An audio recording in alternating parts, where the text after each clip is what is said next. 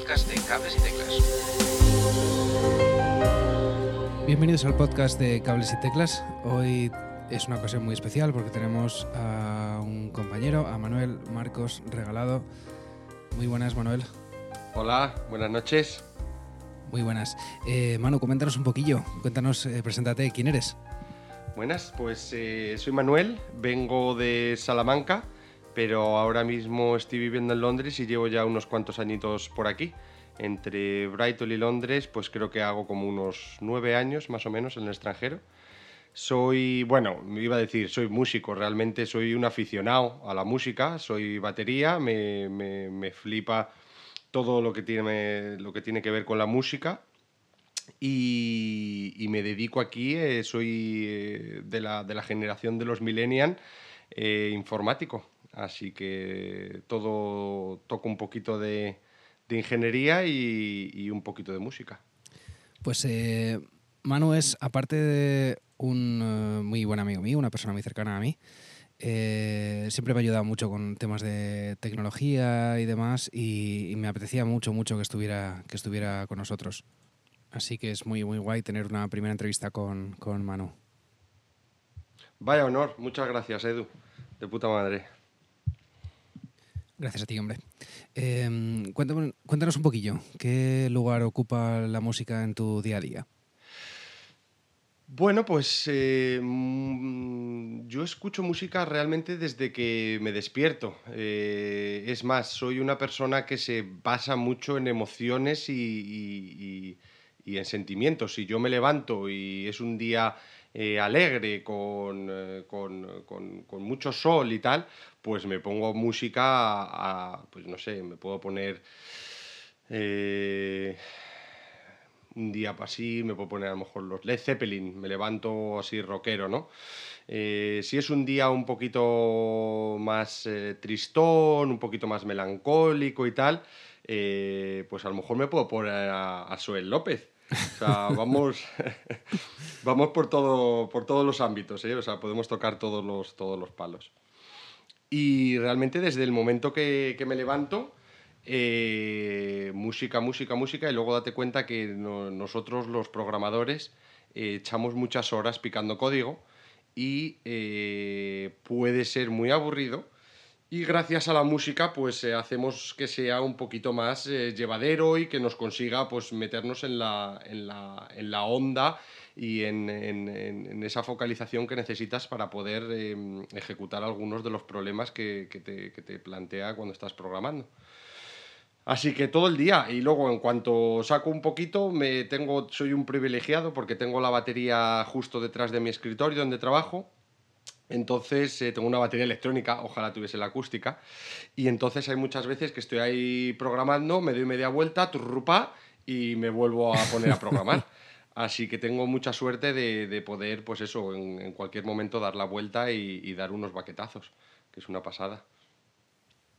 Qué guay, muy bien. O sea que prácticamente todo el día, en casa, de camino al trabajo, en el Eh, propio trabajo. Sí, sí, efectivamente. Y sí, y luego, por ejemplo, cuando llego a casa eh, me, me flipa, eh, pues a lo mejor eh, yo soy todavía de los que eh, yo estaba hablando de esto el otro día con un colega y soy de esos que todavía cuando, yo, no sé si te acordarás, pero cuando teníamos 14 años o algo menos o por ahí en, en torno a esa época, lo típico de que conocías a alguien y le decías, oye tío, pues venga, dime los dos grupos que más te molen. Y pues yo qué Claro. sé, te podía decir Escorbuto o te podía decir eh, los Pink Floyd. O sea, es que en esa época ya sabes si eras muy puncarra o si eras muy rockero o había gente pues de, de todos los estilos, ¿no?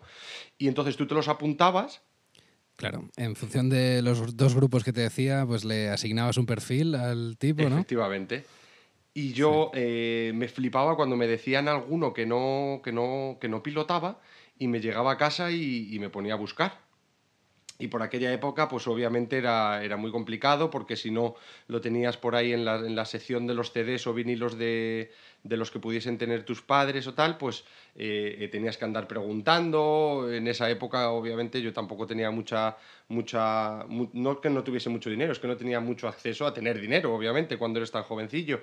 Y, yo me acuerdo de ir a casa de, varios de los colegas de mi padres y, hacer copias piratas por desgracia, de algunos, de algunos CDs y luego eh, yo cuando he crecido, muchos de esos CDs me los he comprado porque tenía, he tenido también el privilegio de tener eh, un sitio en mi casa donde tenemos un pequeño templo de la música y, bueno, pues he, echado ahí muchas horas eh, leyendo los panfletitos, poniendo los CDs, algunos vinilos, etcétera, etcétera. Qué guay. Y muy bien, sí, la verdad es que eh, me encantaría tener más parafernalia aquí en, Londres, en el tema de, reproductores y demás. Y tengo un, setup bastante básico. Eh, tengo un reproductor de vinilo muy, muy, muy basiquito que me hace el trabajo a día de hoy, pero bueno, me gustaría tener algo un poquito más eh, sofisticado. Lo que pasa es que, bueno, también eh, cuando estás en un país extranjero tampoco quieres almacenar muchísimas cosas.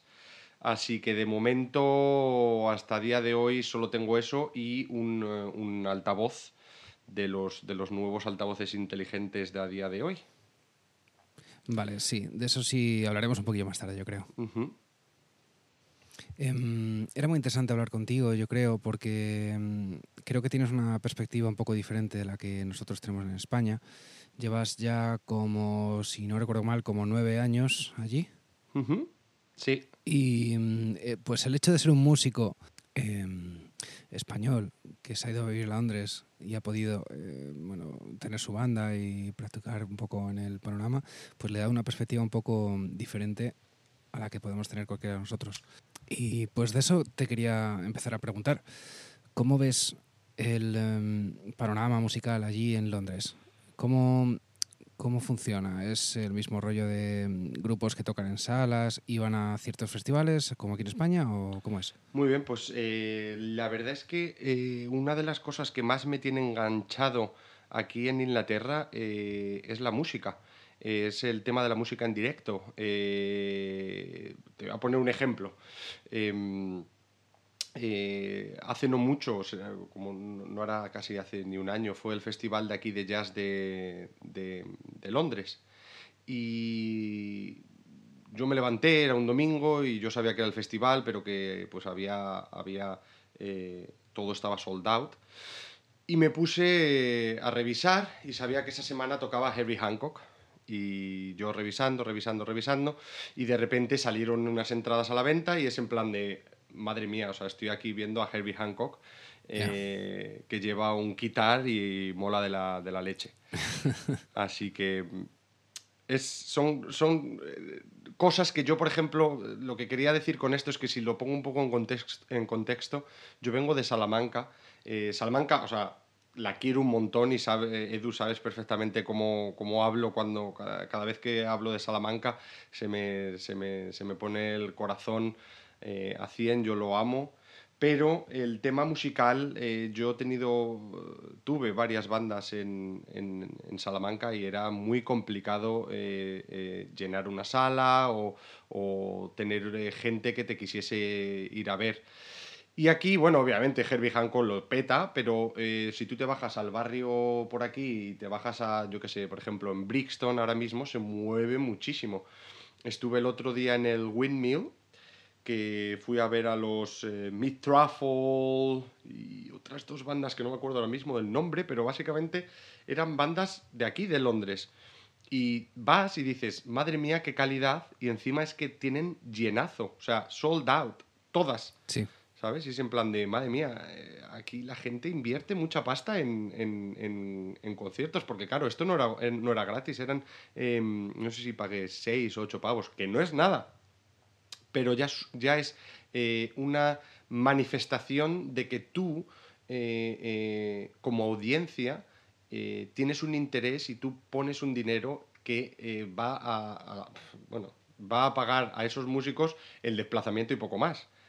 Pero ya llenan. Y es que mm, casi no tienen nada en internet, etcétera, etcétera. Entonces hay como muchísimo eh, muchísimo, eh, hay una oferta muy grande de música, pero también es que hay una demanda exagerada. Y luego también quería comentarte una cosa que yo, por ejemplo, a mí me, ha flipado y es eh, ver cómo bandas inglesas salen a la luz y, y llegan a triunfar que yo eso, por ejemplo, en España lo hemos visto poquito, que triunfen internacionalmente. Sí. Eh, como por ejemplo, eh, podemos estar aquí hablando de los Demo Happy, que estuvieron de gira con, con Jack White y, están teniendo bastante, bastante tirón.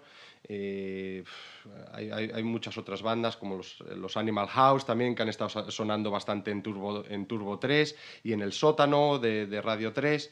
Y luego, obviamente, los super aclamadísimos, los Royal Blood, eh, yo a estos chavales les vi por, eh, no sé si pagué 5 eh, libras en el The Hunt de Brighton y éramos, pues podíamos ser entre 40 a 60 personas, algo así.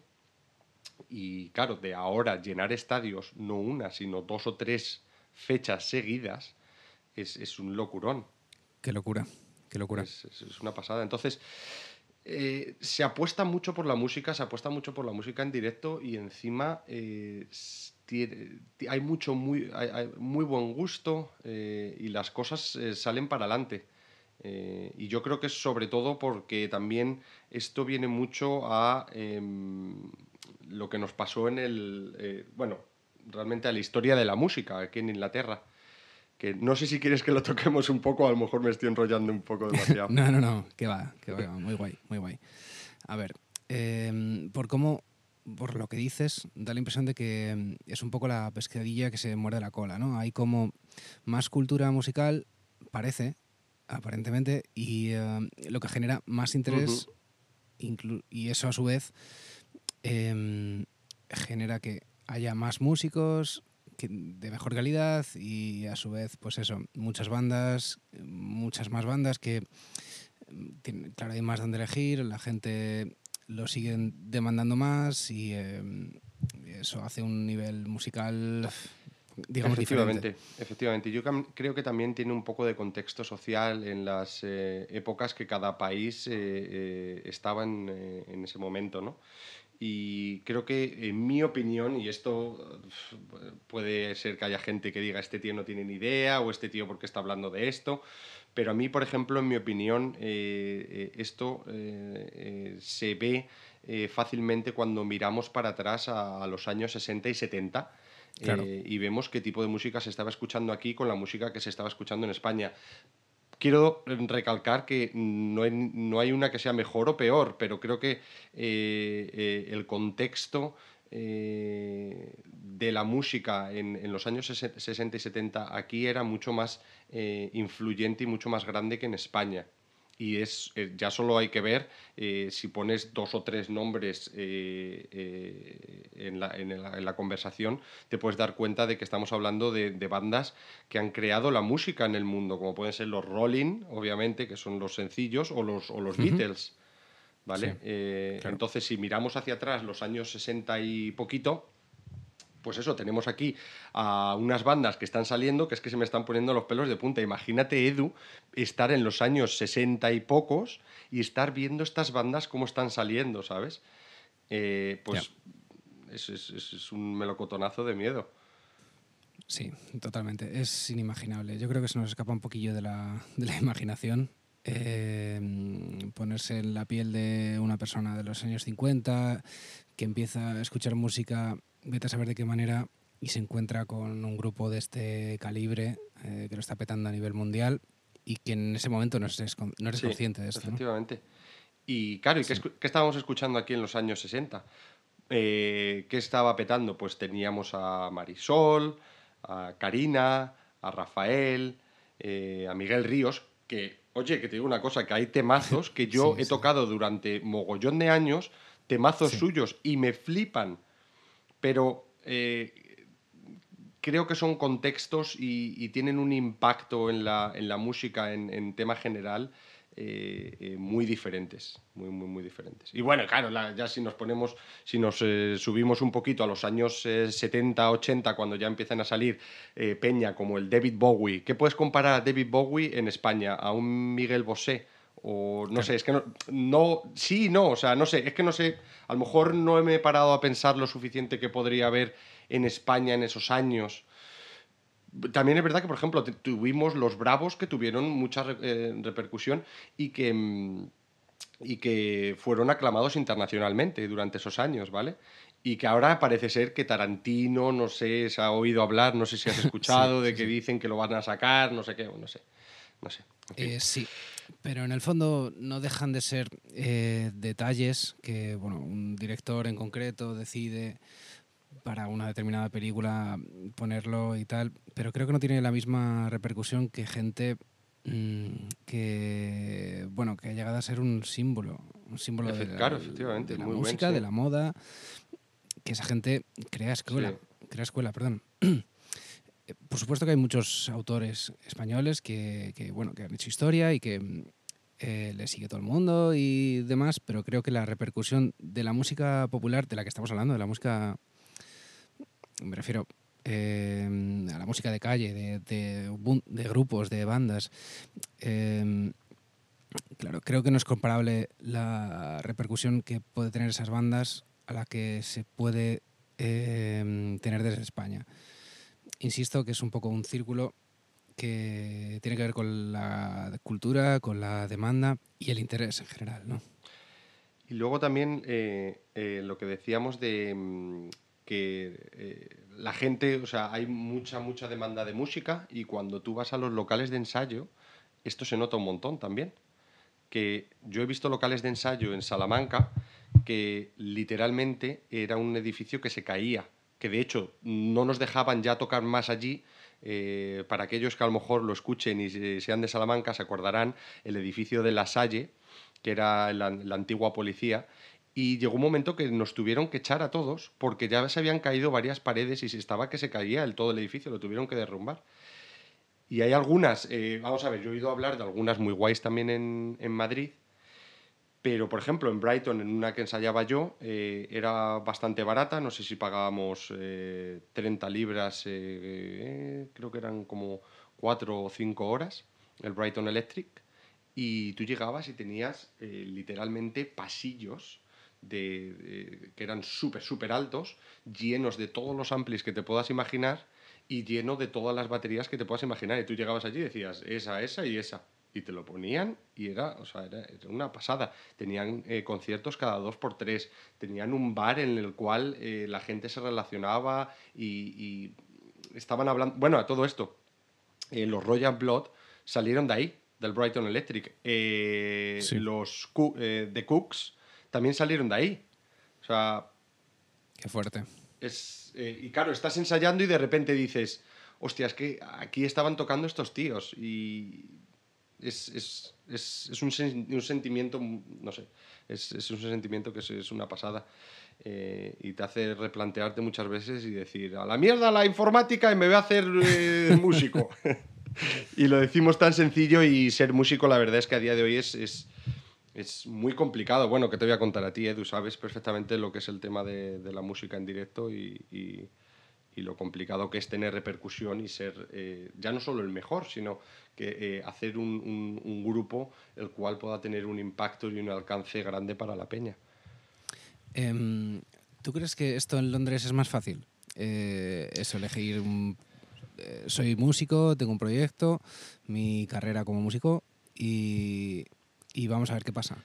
Es, es una, una, pregunta eh, muy interesante porque yo me lo he planteado algunas veces, más que nada porque tenemos unos, unos amigos que se llaman, tienen una banda que se llaman eh, Animal House y es los que te decía que les los ponían en, en Radio 3 y mm, los chicos son australianos, todos ellos, y ellos literalmente dejaron sus vidas enteras en Australia eh, creo que eran cuatro o cinco, porque creo que uno se, tuvo que volver por tema de visas y demás, y dejaron todas sus vidas allí y dijeron, yo quiero vivir el British Pop eh, eh, Dream, ¿vale? O sea, yo me vengo aquí y lo voy a dar todo al 100% y lo vamos a petar. Y realmente, poco a poco les está... Esto es como todo, ¿no? Hasta que consigues la tracción y empiezas a, salir para arriba, pues lleva tiempo. Pero poco a poco están, joder, salís ya en, en Radio 3 eh, en España, en el, en el, sótano y en Turbo 3, es, eh, no muchas bandas españolas consiguen salir en esos programas. Y estos chicos desde aquí, desde Inglaterra, lo han conseguido y se van de giras y, sacan algo de pasta. Y, es lo que te digo, yo creo que eh, el tema de estar aquí en Inglaterra y de decir soy una banda británica y estoy saliendo desde aquí, yo creo que sí ayuda un poco. Da puntos, ¿no? Sí. Sí, sí ayuda un poco. Y ya no solo al tema, por ejemplo, estos chicos que hacen el, British Pop. Eh, también tengo otros coleguitas muy cercanos que hacen, eh, se llaman los um, The Black Peaks y hacen eh, una especie de rock progresivo un poquito hardcorete y, y también están teniendo un tirón, bueno, obviamente son súper talentosos, son una pasada y han estado tocando con los Gojira, con los Deftones, eh, están ahora en varios de los carteles más tochos de, heavy metal. Y yo creo que eh, eh, tiene un poco de, ayuda, entre comillas, porque no puedes decir ayuda, porque realmente se lo están currando de la leche. Pero el hecho de estar aquí creo que también tiene un contexto cultural que te da un pequeñito paso a decir, hey, estoy aquí y lo estoy haciendo eh, eh, de verdad. Es como eh, si comparamos ahora mismo, tú tienes una startup y dices, me voy a San Francisco a intentar desarrollarla. Son palabras muy gordas porque realmente no... Pero bueno, hablando gordo y rápido, sería de ese estilo, ¿no? Claro. Em, a ver, más cosas. Em, me molaría tocar el tema de los eh, locales de ensayo allí. Em, ¿cómo, ¿cómo, funcionan? Eh, en Madrid, por lo menos, te cuento, es tenemos como los típicos cinco o seis salas ¿Ah, de locales. Sí. ¿Cómo es allí? ¿Cómo funciona? Hay, pero muchísimos. O sea, cada barrio tiene un puñado de ellos. Eh, por ejemplo, por ejemplo eh, yo eh, encontré em, tres locales diferentes para ensayar. solo, yo solo la batería, luego ya locales de, para ensayar con banda y también un porrón de ellos. Y, y, por ejemplo, este local al que iba yo era un local que estaba debajo de las vías del tren, del overground, del tren de cercanías. Y, y era un, chiquillo que se lo había hecho él, se había hecho él dos como eh, en uno de los, eh, de los arcos del tren, se había puesto dos eh, casetillas que se había hecho él a mano de que estaban insonorizadas y había metido una batería dentro de cada una. Y era, o sea, entraba justo la batería y justo tú. pero bien, o sea, te podías mover, podías hacer redobles bien y demás, que muchas veces que vas a alguna sala y dices, madre mía, si es que no entra ni, ni el timbal base, ¿no? Pero esto estaba muy bien y pagaba 30 libras al mes y tenía de ensayo una hora y media a la semana, eh, lo cual a mí me parece que está muy bien de precio. Eh, ¿Puede ser más barato? Pues sí, pero la verdad es que ir allí y que te ponga el tío la batería, que estaba bien la batería, tenía una, una Yamaha y no sé si la otra era una Sonor. Eh, y te podías llevar tú tus platos o si no, él tenía allí una selección de platos. Y los platos también estaban bien, no estaban rotos ni nada de eso. Te podías poner la, la configuración que tú quisieras y tal, así que me parece que estaba muy bien. Y luego no sé si que te gustaría que hablásemos un poquito de los de en plan de bandas. También estaba en alguno. Sí, sí, sí. Em, eh, de bandas la verdad es que hay bastantes. Eh, yo es que hicimos una, no sé si te comenté, pero hicimos una fiesta de Navidad, estas Navidades aquí en mi, en mi trabajo. Eh, como somos unos 90-100, hay bastantes músicos. Bueno, músicos, hay bastantes aficionados, con todo respeto a los músicos. Hay bastantes aficionados y nos juntamos, pues que éramos dos o tres guitarras, como cinco cantantes eh, un batería, un bajista y, y, y para adelante. Y nada, eh, fuimos a, aquí a un sitio que es un mítico además, que se llama los Rush Studios. Eh, están en, eh, en eh, Old Street y, y el, el que lo lleva es un tío súper legendario, se llama Jerry. Y, y- y han tocado bandas ahí legendarias, como pueden ser los, los Led Zeppelin. Eh, tiene muchos años ese estudio, muchos, muchos años. Y ido- han ido a ensayar un montón de bandas de todos los estilos. Y, y tú entras y, huele a, a- a- a músico, ¿vale? Huele a, Sí. sudor, a, horas de concentración, a horas de, de, de- de ahí de echarle de todas las ganas, ¿no? Y, y, por ejemplo, este sitio eh, pagábamos 65 libras y ¿cuánto era? Creo que eran 5 horas.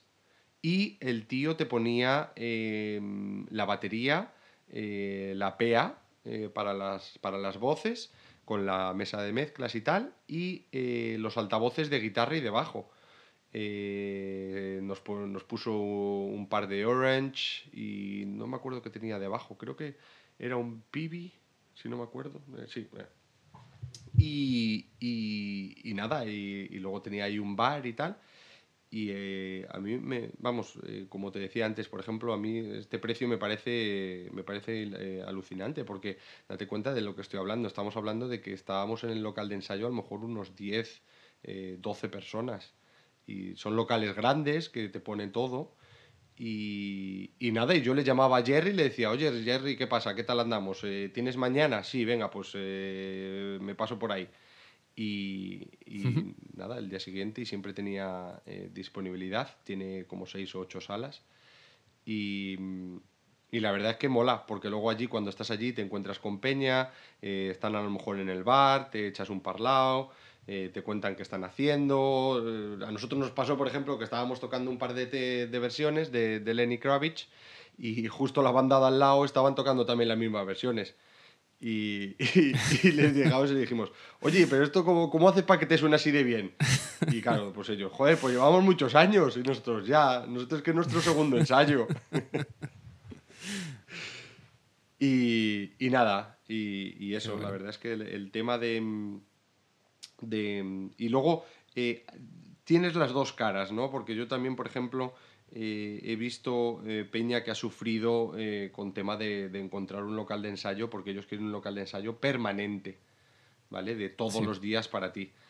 Eh, y es, es más complicado, sobre todo aquí en Londres, que el espacio es dinero y es muy, muy complicado encontrar algo que sea para ti para mensualmente.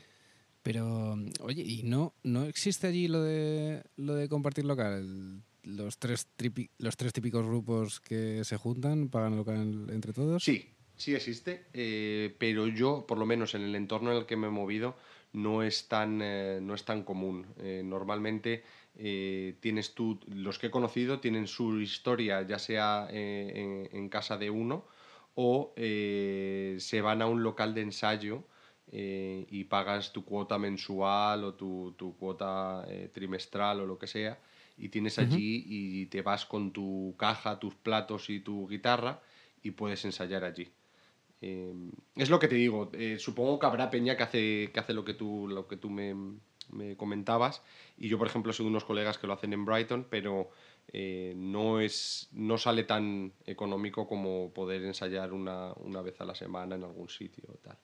Porque los alquileres aquí en Londres son súper, súper caros. Y eh, no sé si has dicho antes eh, lo que te costaba, porque Sí, se perdón. un poquillo. ¿Cuánto costaba la hora más o menos? Eh, pues mira, nosotros estábamos pagando eh, 65 libras por 5 horas. Más o menos, o sea, que sale como unas 8 libras, diría yo, la hora. Entre todos los del grupo, claro. Ajá, sí. Pues creo que, es, creo que es más barato que en España, ¿eh? Yo creo. Mismo precio, dices. Eh, sí, sea, no, es, yo creo que me parece que es más barato en Londres. Joder. Está Pues guay, si alguien guay. viene, mira a ver, que se, que se vengan aquí a ensayar. Sí, ¿no? Un día a la semana, que se vayan para allá, ¿no?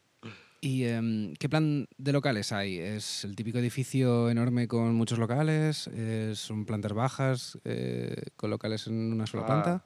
muy buena pregunta. Pues es clásico, por lo menos en, los que yo, en los dos que yo he estado, son clásicos, clásicos eh, edificios ingleses que, que, parece que se, se van a caer de, de ladrillo, de, de- de ladrillo depresivo, eh, rojo oscuro, oscuro. Eh, y entras y está lleno de lo que te decía, de, de pasillitos, entras, eh, hay unas escaleras que suben, que luego te van a dar un pasillo, que luego vuelve a subir a otro lado, todo como Sí. muy entresijos y obviamente todas las paredes están marcadísimas de ampli para arriba, ampli para abajo y, Claro. y- y- y leñazos que se le van dando.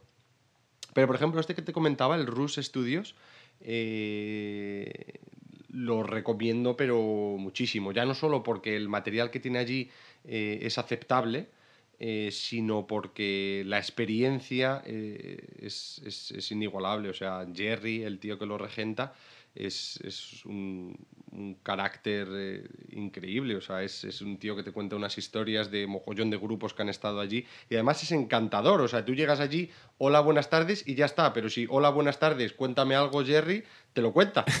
¿Sabes? Y te cuenta mogollón de movidas. Y, ¿Quién no habrá vivido Jerry, no? Y, claro, y luego tienen eh, una, una pequeña mm, eh, eh, tienda de segunda mano, pues de peña que, que quiere vender su guitarra, de peña que quiere vender su timbal o cosas de esas. Mm, eso es.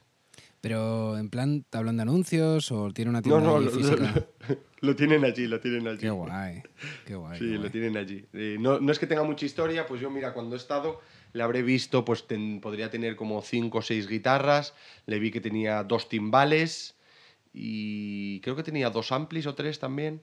Qué guay. Sí. Lo tienes allí y bueno, pues eh, qué mejor sitio que tenerlo allí, que lo puedes probar y decir, a ver, ¿esto a cuánto? A ver, venga, lo enchufo, pum. Oye, a ver, tócame aquí, a ver qué tal me suena. Ah, pues mira, parece que este ampli sí me encaja, ¿no? Pues venga, me lo llevo. O el día que te has tomado cuatro cervezas, has salido de tocar la del Lenny Kravitz que te sale de la leche y dices, me la compro. Y te la compras. Este día que estás motivado y te bajas a la tienda y te compras la... Quiero la guitarra de Lenny Kravitz, ¿no? Efectivamente.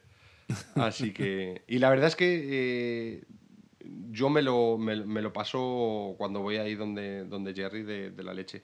Y nos, nos lo hizo todo él, por ejemplo, para el concierto de Navidad que hicimos. Esta es una, una, eh, una historia que a mí, a mí me marcó un montón, porque eh, yo vivo aquí en, en, en, Shoreditch, que es así como así la zona un poquito que se ha puesto un pelín de moda ahora aquí en Londres, y todo está subiendo un montón, eh, están tirando eh, mercadillos que molaban un montón para hacer edificios súper tochos, eh, bueno, pues como se puede imaginar uno, ¿no? Y para hacer la fiesta de Navidad nos encontrábamos con un pequeño problema. Donde poder hacer un concierto nosotros sin tampoco dejarnos eh, eh, eh, el presupuesto de la empresa anual eh, en el cual también eh, eh, podamos llevar nuestros instrumentos, poder hacer un poco a lo mejor de DJ después, etcétera, etcétera, ¿no? Y encontramos un pub que yo ya había ido alguna vez, pero me pareció muchísimo más curioso esta vez, porque cuando fuimos, el pub está en medio eh, de eh, tres edificios que están en construcción y, y son de estos edificios que ya deben de ir por el 20 y algo, el, edi- el- el piso 20 y algo, o sea, son edificios enormes, enormes. Y el edificio Sí. donde tocamos nosotros, este, este pub, es el típico pub de dos plantas, perdón, de tres plantas. Eh, la planta de abajo, donde tiene toda la, em, toda la, barra de las cervezas y tal. Luego tiene un pequeño salo, una pequeña sala de actos arriba, que también vale de, restaurante. Y arriba del todo es donde suelen tener la cocina, ¿no? Estos pubs. Pero vamos, si lo ves, dices, este, este edificio se cae en, en unos años, o sea, está hecho polvo. Y cuando llegamos allí, el, el dueño, la verdad, es eh, ma- majísimo. eh, eh, y nos estuvo, nos estuvo comentando que él es muy amante de la música y tal, y que estaba, estaría encantado de que fuésemos allí y hiciésemos el, concierto nuestro y nos dejaba toda la parte de, de, arriba, ¿no? donde tienen el, restaurante. Y eh, echando un parlado con él, eh, nos, nos, llegó un momento que nos dijo, bueno, pues básicamente eh, la razón por la que eh, este bar todavía se sostiene eh, sobre sus pies es porque todos estos edificios que veis alrededor nos querían comer, nos querían tirar, obviamente, querían construir aquí otro edificio súper tocho. Pero cuando se pusieron a excavar, eh, encontraron un, anfiteatro justo debajo del pub, el cual era un anfiteatro donde nuestro amigo Shakespeare hizo una de sus primeras representaciones. Entonces eh, llegó, no sé si sería la National Trust o quién, sería, eh, llegó y dijo, esto, esto, esto es un melocotonazo de miedo, esto no se puede tirar. Eh, y, no se ha tirado y es muy curioso porque tú vas andando por las calles de aquí, de Liverpool Street, Shoreditch y demás, y tienes los edificios súper, súper altos clásicos de Londres, y de repente tienes el Horse and Groom, clasicazo pub de los que entras y huele a meao Hola pis, hola pis, tienen moqueta, tienen, o sea, es, es, clásico pub inglés. Eh, y dices, pero esto cómo puede ser que no lo hayan tirado, me parece estupendo. Y tuvimos el privilegio de, poder tocar allí. Em, alquilamos todo a, a Rus Studios y creo que pagamos en torno a unos 400 libras. Nos llevó todo nuestro buen amigo Jerry, nos hizo toda la ecualización él y, nos llevó la PEA, los amplis, etcétera, etcétera, y se tiró toda la noche con nosotros eh, ayudándonos con el sonido. Qué guay. Eh, haciendo mm. de técnico de sonido y eso. Efectivamente, sí. Se llevó él un, par de mesas y, nos enchufó a todos y la verdad es que eh, nos hizo sonar mucho mejor de cuando estuvimos ensayando. lo que hace un técnico de sonido, es increíble. muy guay. tenemos por ahí unos, unos cachitos grabados un día que tengas un poco de estómago, te, pongo algo. Joder, pues sí, sí, sí. Mándamelo, mándamelo y le damos una escucha. Y mm, te quería preguntar también por el tema de los festivales. Em, aquí en España está siendo como un boom, como una bola de festivales que, que, yo no sé cuántos habrá al año en toda la península, pero si tienes un grupo, si como grupo no estás en festivales, es que no estás. Hay tantos festivales no sé cuántos habrá a lo largo del año, pero, pero una barbaridad. ¿Eso cómo es allí?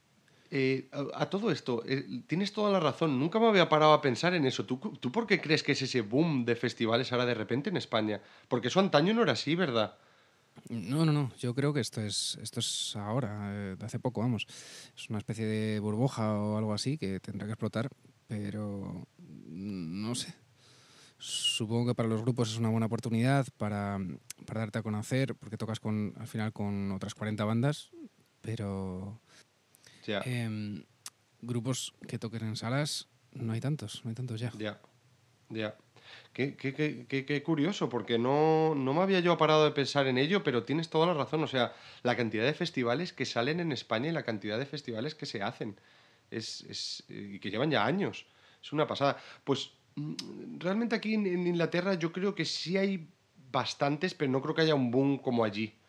O al menos que yo haya percibido. Eh, pero es que también eh, teniendo el Festival de los Festivales, eh, teniendo Glastonbury, pues es, complicado hacerle un poco de sombra a él.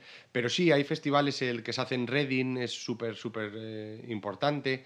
Eh, luego, eh, por ejemplo, aquí en Londres hacen festivales dentro de la ciudad. Eh, hay un par de ellos bastante, bastante importantes con renombre que se hacen además aquí cerca en el barrio, en Victoria Park, que es un parque súper grande. Bueno, los festivales que se hacen en Hyde Park son una pasada. Yo me acuerdo ver a los Rolling Stone en el, pues qué sería, el año 2012, 12 o 14, por ahí, por esas fechas, y parecía que era el, 1969 cuando tocaron en Hyde Park y, casi tuvieron que salir corriendo de la cantidad de peña que había.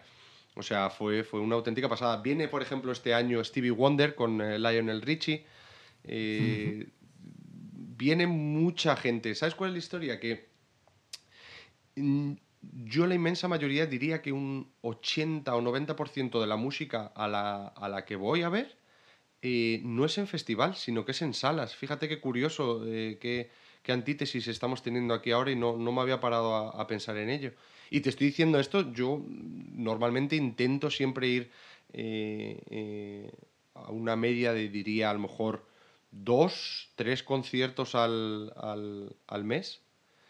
Y, y, la inmensa mayoría siempre, siempre son en salas. Es más, esta, hace dos semanas fui a ver un concierto que estoy todavía súper emocionado, que creo que la última vez que viniste por aquí por Londres te lo estuve comentando, que son unos chicos llamados Cleopatrick, que son canadienses. Sí, y, sí. y, son la caña. Y fueron, vinieron aquí a Londres y eh, creo que vinieron el año pasado, pero yo no estaba o no sé por qué no pude. Y nada, fueron 20 gatos, 30. Está muy bien, ¿vale? Porque una banda canadiense que vienen, literalmente los chicos lo dijeron, venimos del medio de Canadá donde están todas las granjas, no nos conoce nadie. Yeah. y para esa peña, tío, eh, que, que, de repente eh, hará año y medio eh, metan a unos cuantos en una sala, ostras, ya tiene, en Londres, ya tiene su, su su mérito. Pues el otro día fui a verles aquí una sala bastante pequeñita en, en, el Flatiron Square, que hay una sala, ya no me acuerdo cómo se llama, Omeara creo que se llama, y pues que pueden caber, a lo mejor 400 personas, pues llenaron dos días y encima otro día hicieron también un Secret Geek, que esto se lleva mucho de, de que compras entradas y no sabes dónde va a ser, es en Londres pero no se sabe dónde, hasta el último momento. Y, y, llenaron que yo, o sea, me llevaron a mis años cuando yo tenía a lo mejor eh, 16, 17 y por primera vez descubrías un grupo y decías, ¡ala, qué pasada!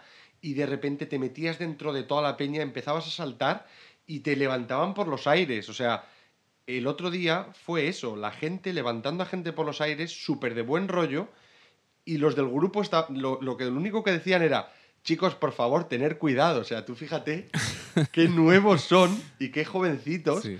que decían, chicos, por favor, tener cuidado. Va, venga, que me voy a tirar. ¿Estáis preparados? Seguro. Ahora, cuando le dé aquí, mirar, aquí es cuando me tiro y yo. ¿En serio? O sea, en serio, me parecieron tan buenos. Oh, y, y eso, es, eso, es, lo que te quiero decir. O sea, de, de, de repente, hace cinco minutos te estaba hablando de que viene Lionel Richie con Stevie Wonder y, y, el otro día estuve viendo a los Cleopatri que vienen, en, que vienen de medio de las granjas de Canadá.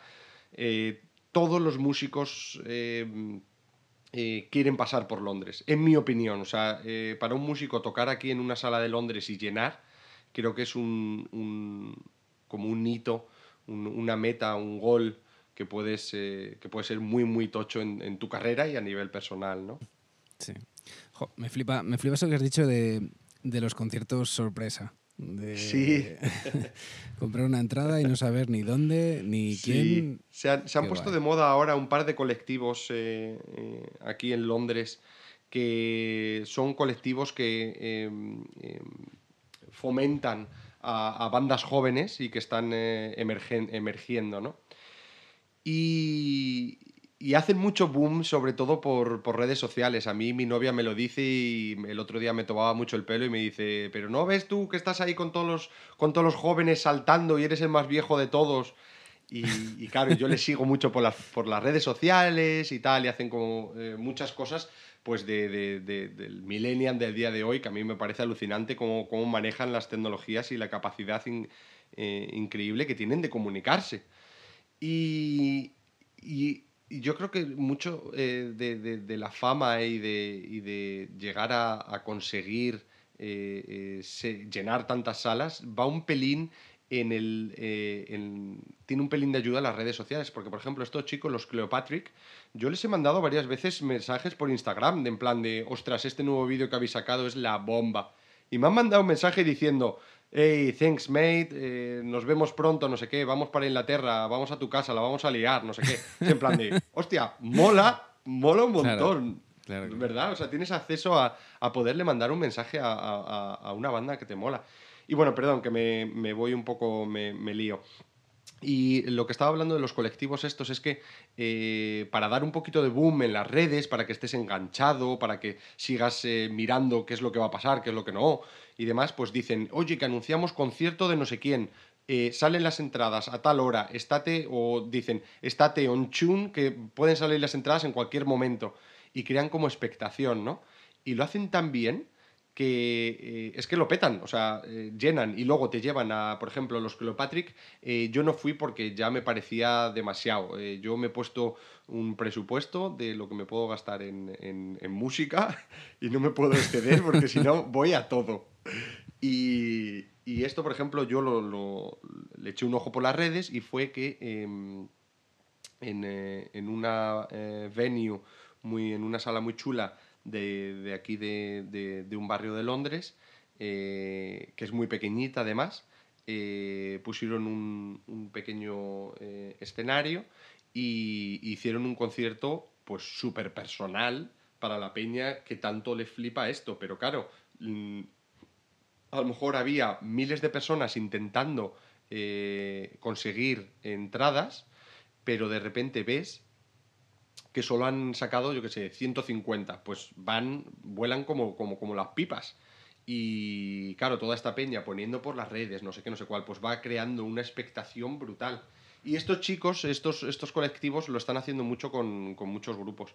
Y la verdad es que creo que lo están haciendo muy bien y están haciendo un, em, un trabajo excelente ayudando a, bandas emergentes en este sentido. Por cierto, esto de los eh, eh, eh, concierto sorpresa, eh, lo puso de moda, en mi opinión, creo que de, eh, aquí viene, lo puso de moda el Secret Cinema. No sé si en Madrid lo tenéis, eh, que es, una escenificación de alguna película muy famosa en una localización secreta. Por ejemplo, una que tuvo muchísimo boom aquí en Londres fue la del Regreso al Futuro, en un parque enorme lo tapiaron todo, no sabía nada de lo que pasaba y tú cuando entrabas eh, ya no me acuerdo si era un parque o era en la calle, ya no me acuerdo. Bueno, pero tú cuando entras, eh, te quitan el móvil, vamos, lo tienes que dejar en un sitio y eh, o hacen la película entera o trozos de la película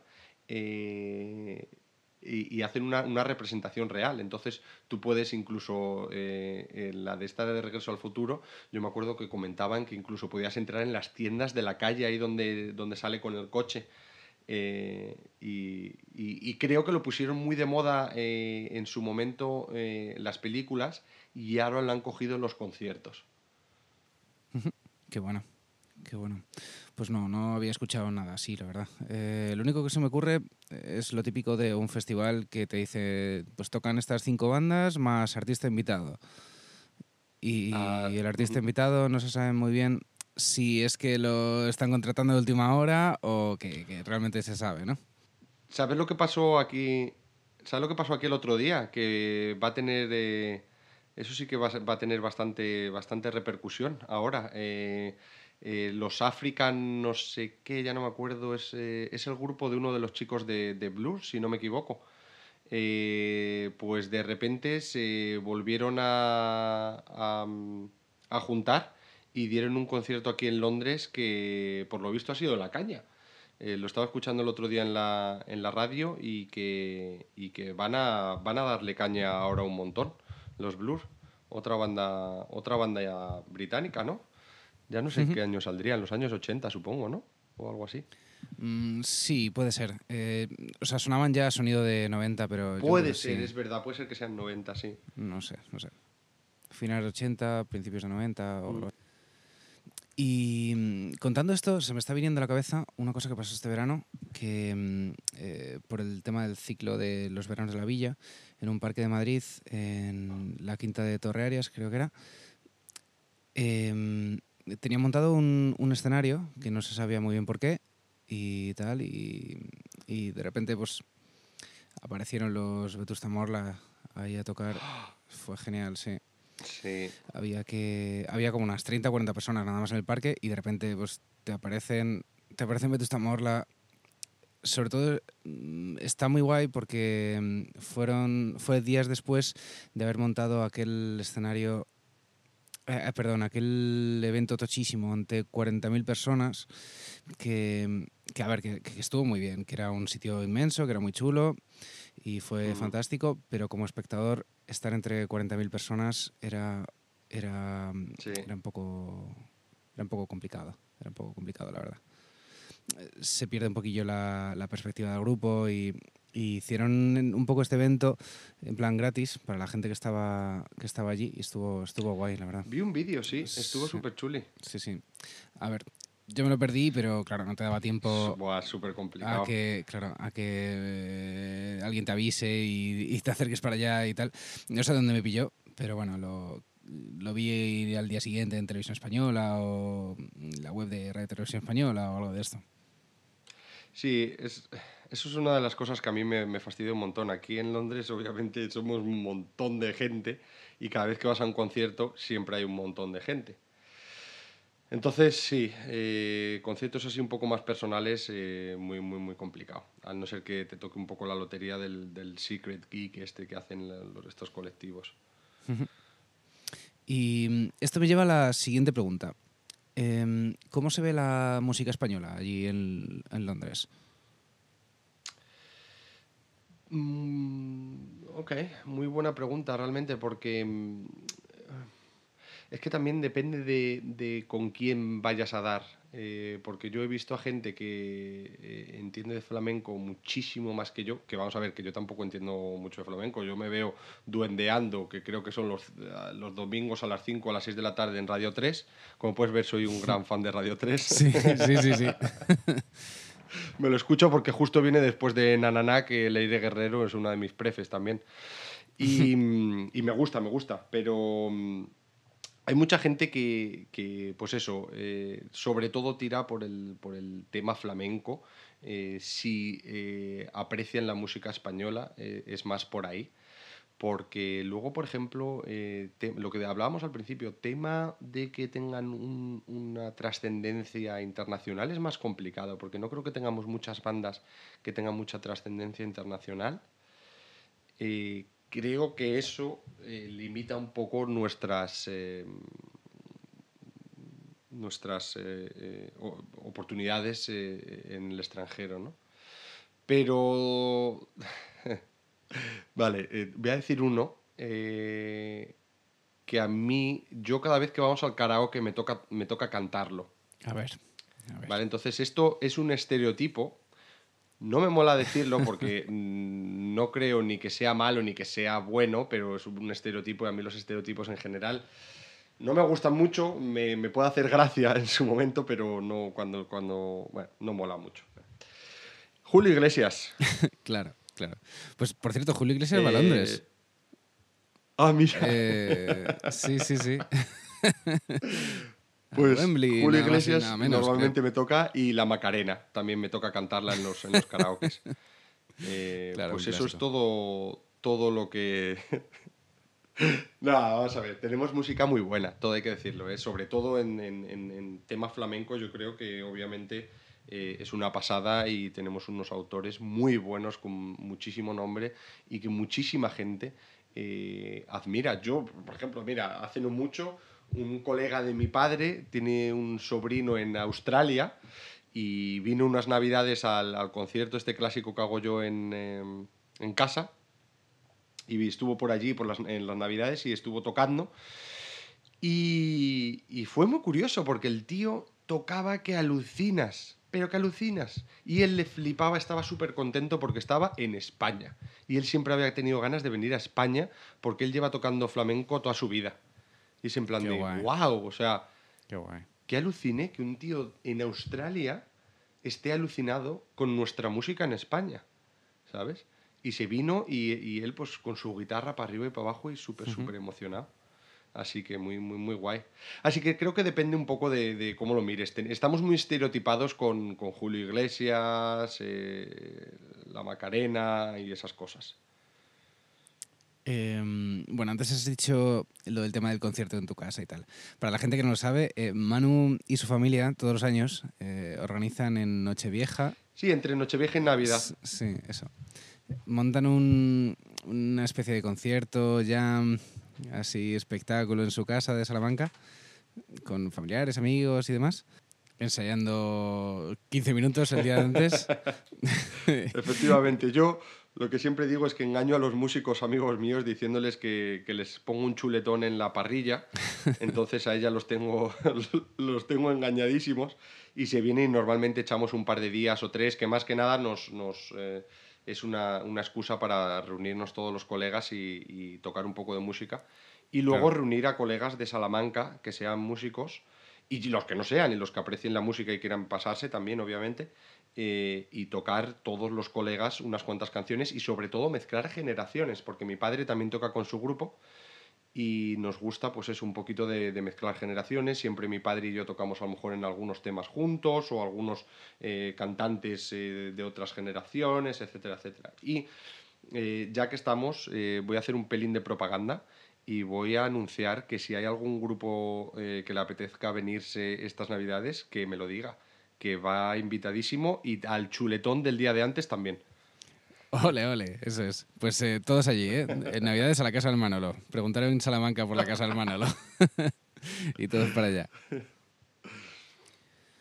Bueno, y eh, evidentemente el flamenco es seguramente lo más eh, representativo a nivel internacional de música española, pero mi duda es con los grupos españoles los que, los que van a Londres y, o bueno, se hacen sus cuatro o cinco fechas por Europa, eh, tocando tal sitio y tal. Esas fechas, mm, yo entiendo que el 90% de los que van allí son, son españoles, ¿no? 100%, sí, sí. Eh, la verdad es que somos un montón de españoles. Eh, me voy a inventar un número, pero creo que la última vez que leí algo sobre esto, creo que éramos en torno a 300 y pico mil pero en toda Inglaterra. No estoy 100% seguro de que sea así, o sea, e, es el recuerdo vago que tengo de, esa información, pero vamos, somos un montón de españoles aquí. Y es más, yo, yo tengo un colega de Salamanca que, que ha traído aquí a gente con, con, mucho nombre, como puede ser eh, eh, el Drogas, eh, que, que, tuvo su... su sí, que tuvo su, su tirón, vaya. Y, a quién más trajo? Trajo a alguno más, no sé si trajo a Rosendo o alguno más. Y, hay gente que apuesta por traer a bandas aquí a, Londres, eh, bandas españolas, porque saben que hay mucha gente aquí en Londres que, eh, que no le importa pagar 30 libras porque le traigan la música a casa.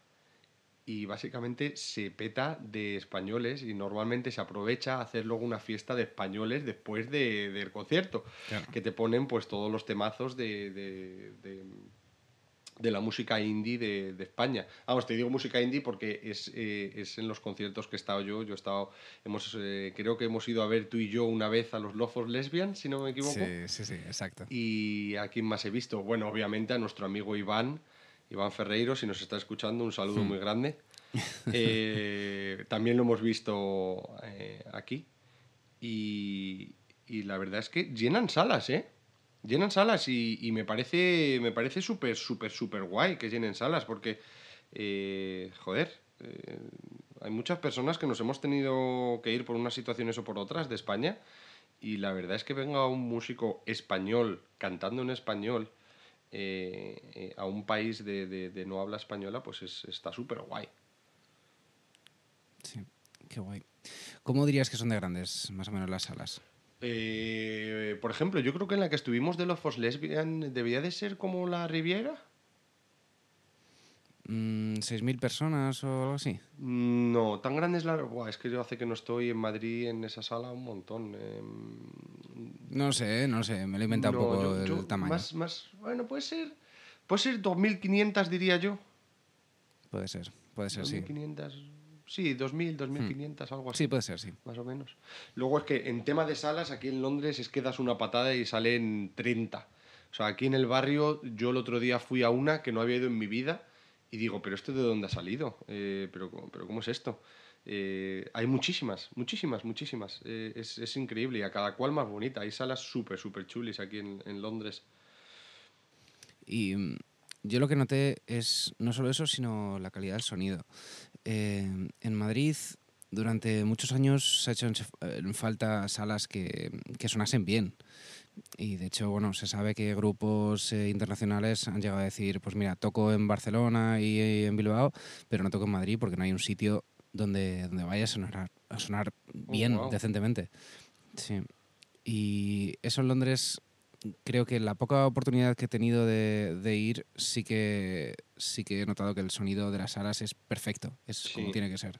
Sí, es, eh, es- es- la verdad es que es una pasada. Yo he estado, eh, he tenido la suerte de estar en el Royal Albert Hall y se me ponen los pelos de punta cada vez que hablo de, de- de esto, pero he tenido la suerte de ver a Mikel Kiwanuka y a, ay, se me ha olvidado el nombre, era mm, George, eh, se me ha olvidado el nombre de él.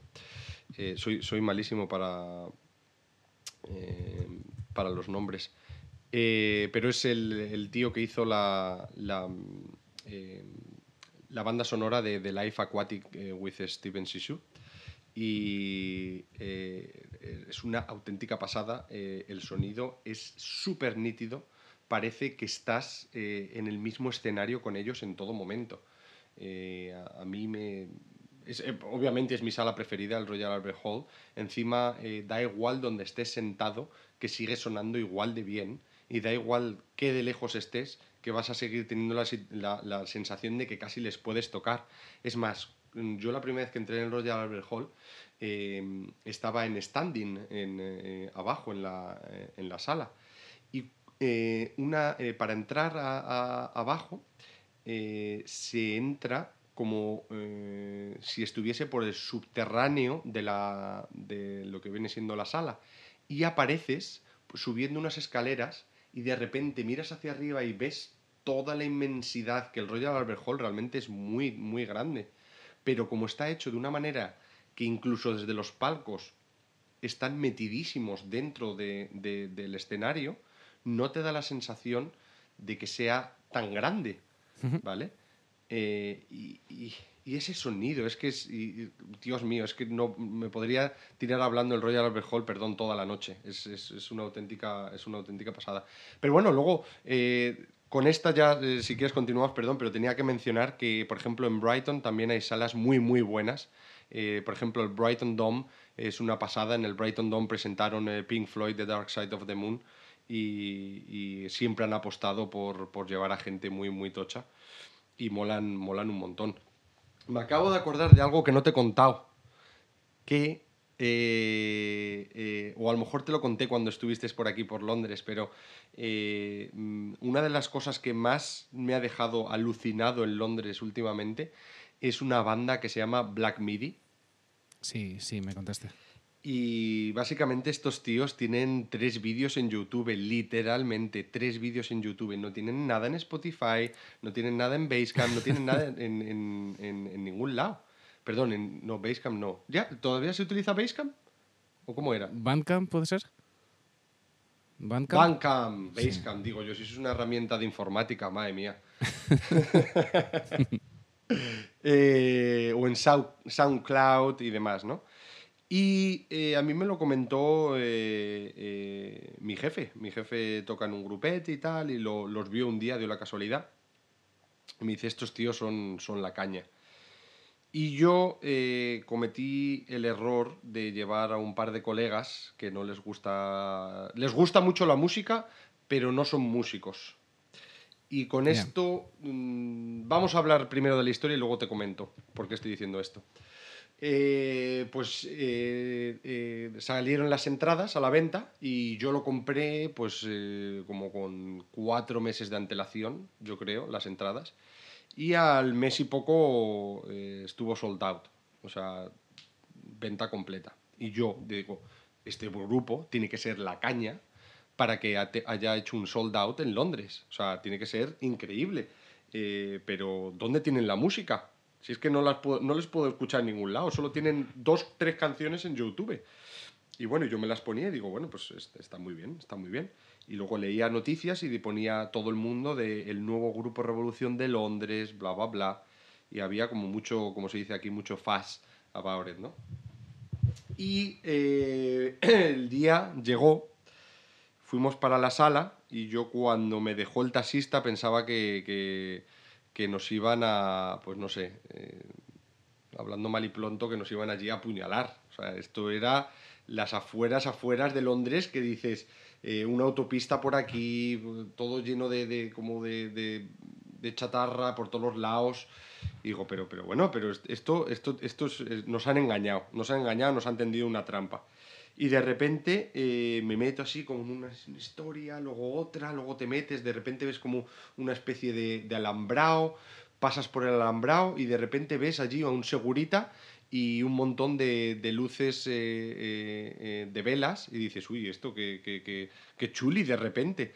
Y es la historia de Londres, de repente, de, la mierda enorme, que, de un descampado que, que puedes encontrarte ahí a, a lo peor de repente te hacen un sitio que dices, wow, eh, sitio super underground, que tiene un muchísimo rollo, ¿no?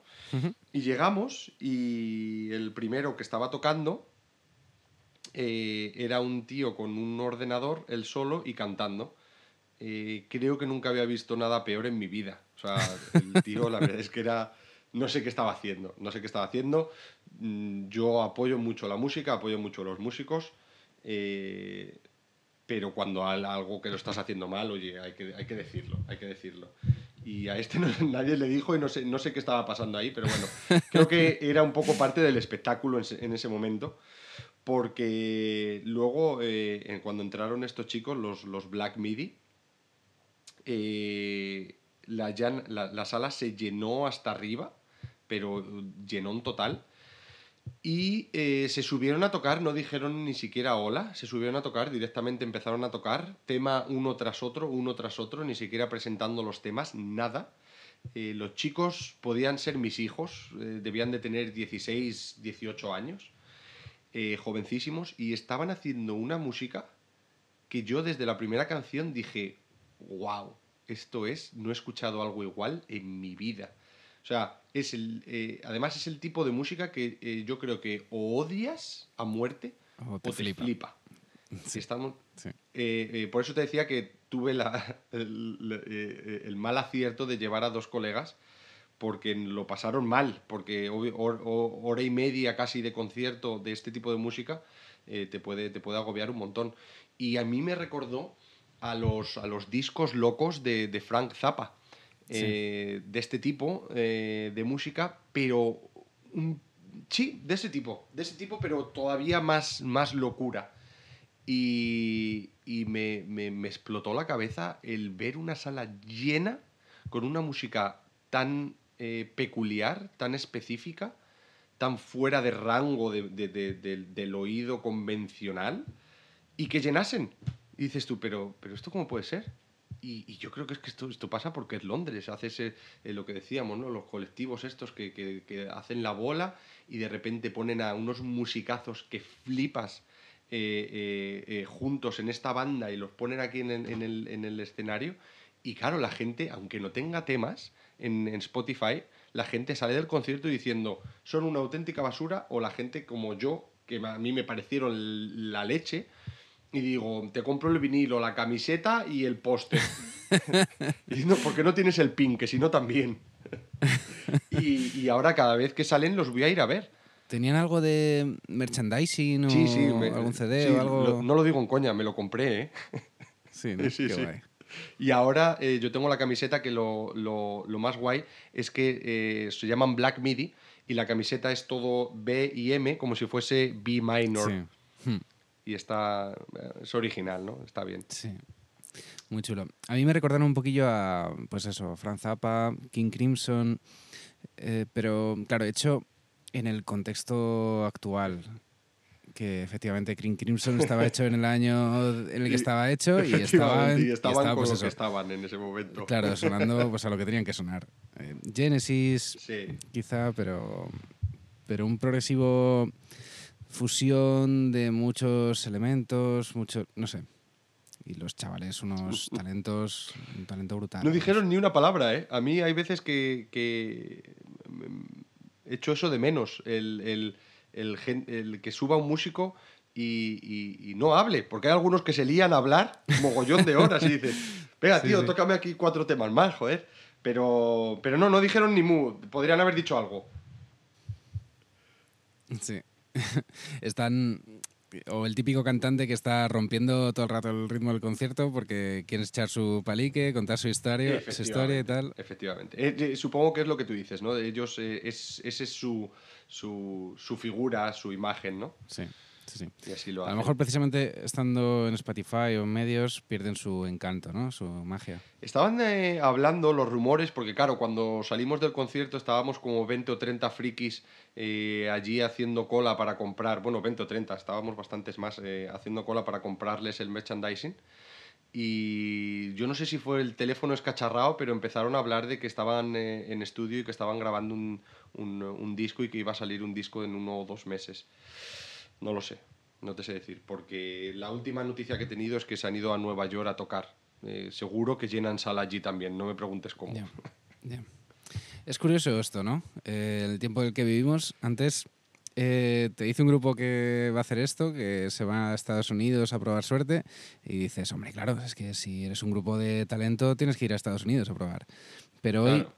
Nos parece como, como rarísimo, ¿no? Que alguien que no tenga nada colgado en redes que pueda escuchar, Efectivamente. con- es como un salto al vacío, ¿no? Es- a mí me parece un, un- directamente un... eh, ¿Cómo se dice? Un... eh, eh, matarte a ti mismo, madre mía, ¿cómo se dice?